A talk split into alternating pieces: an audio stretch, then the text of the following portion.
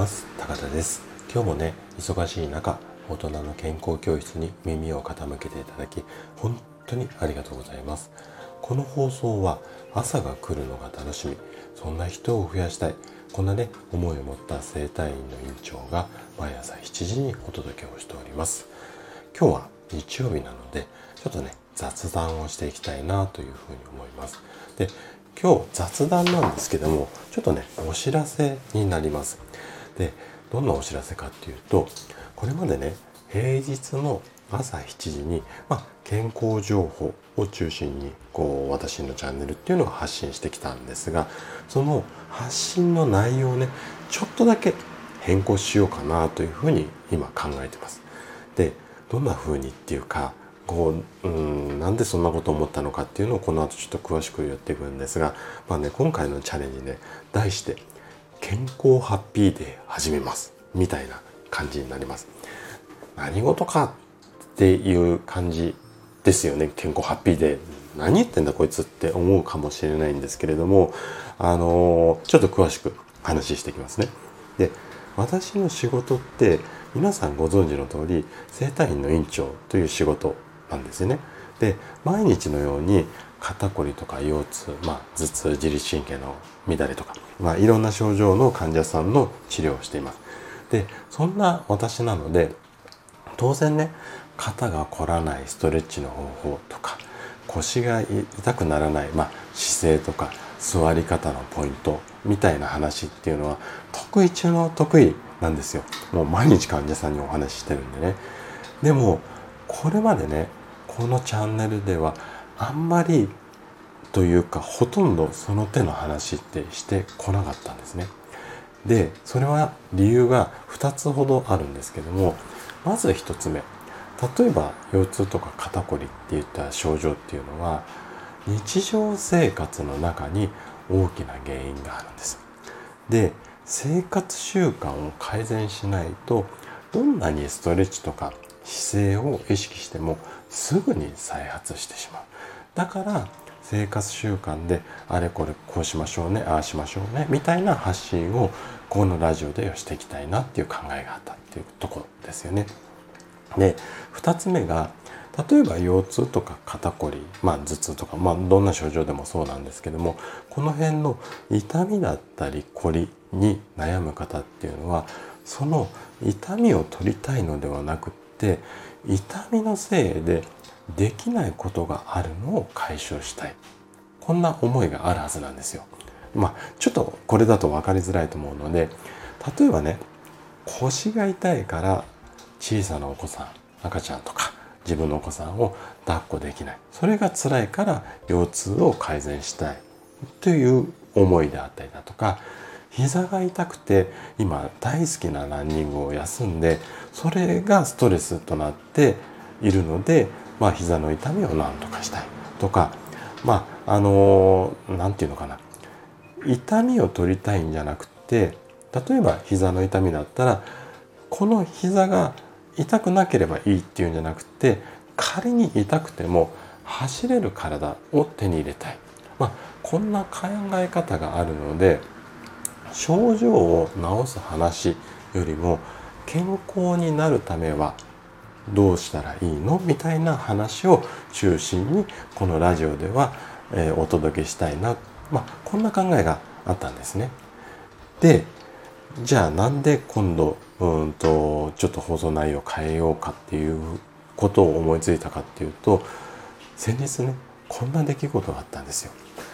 ある患者さんを治療している時に毎朝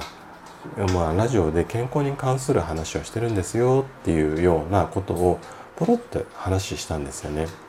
で私はこれまで患者さんにはねこういったラジオで配信してるっていう話ってほとんど伝えてなかったんですよ。でもねその患者さんがこんなラジオをやってるんですよって話聞いたら言うんですよ。先生がいつも私に話してもらってることは何度でも聞きたいし先生がね反対に私じゃなくて他の患者さんにどんな話してるのかも聞きたいって言うんですよ。で私は腰痛で先生のところにお世話になってるんだけども実はね母親は膝の痛みで苦しんでるんですでうんななんていうのかな何かこうお母さんと、うん、こう話をね電話で話とかした時になんかね最近膝の痛いのなんかいい治療院ないとかって言っても先生のところ遠いから紹介できなかったりとかあとは方法を聞かれても私ね全然なんかどうしていいのとかって話できないんですよ。なので膝が痛い患者さんに先生がどんな話を普段してるのかってすごく興味あるんですみたいなことを言われたんですよね。はあなるほど患者さん自身にもこんなニーズがあるのかっていう感じでちょっとね目から鱗だったんですね。であれば声のニュースレターみたいな感じで定期的にねこの普段、えーと、症状を治すみたいな話をしてるような内容をお届けできないかなっていうふうに思ったっていうのとあとあのこれまでのこう健康に関する症状以外のね健康に関する話っていうのもスタイフのリスナーさんにはもう楽しみにされてる方も多くいらっしゃるので、まあ、そこは定期的に続けていきたい。でも反対に健康じゃなくってこういった症状の改善方法みたいなことも知りたい方がスタイフの中にもいらっしゃるんじゃないのかなっとも反対に思ったんですね。でちょっと試験的にスタートしようと今考えてるのが1ヶ月の中で8位がつく日ってあるじゃないですか8日とか18日とか28日ここの8にあやかってハッピーデーとして健康ハッピーデーみたいな感じで症状の改善方法みたいな内容をお届けしてそれを私の院の LINE とかメールにご登録いただいてる、まあ、方々がいらっしゃるのでその方に、まあ、こんな話しましたよっていう URL を、まあ、こうお知らせするみたいなこともやっていったらどうなのかななんていうふうにちょっと思っていてでちょうど明日が18日なのでまず第1回目をねそんな形でお届けしようかなと思ってます。でちょっとねこうこれから明日のその内容を考えるつもりなんですがこんな内容で話しようかなって考えてるものもう出来上がっていて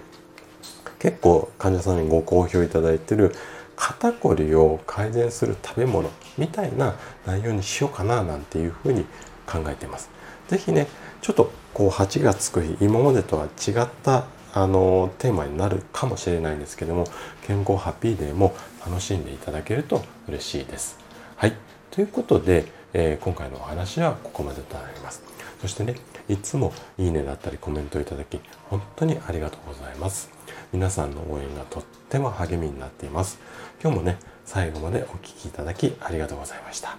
それでは素敵な一日をお過ごしください。臨床12年目の整体院の院長高田がお届けしました。ではまた。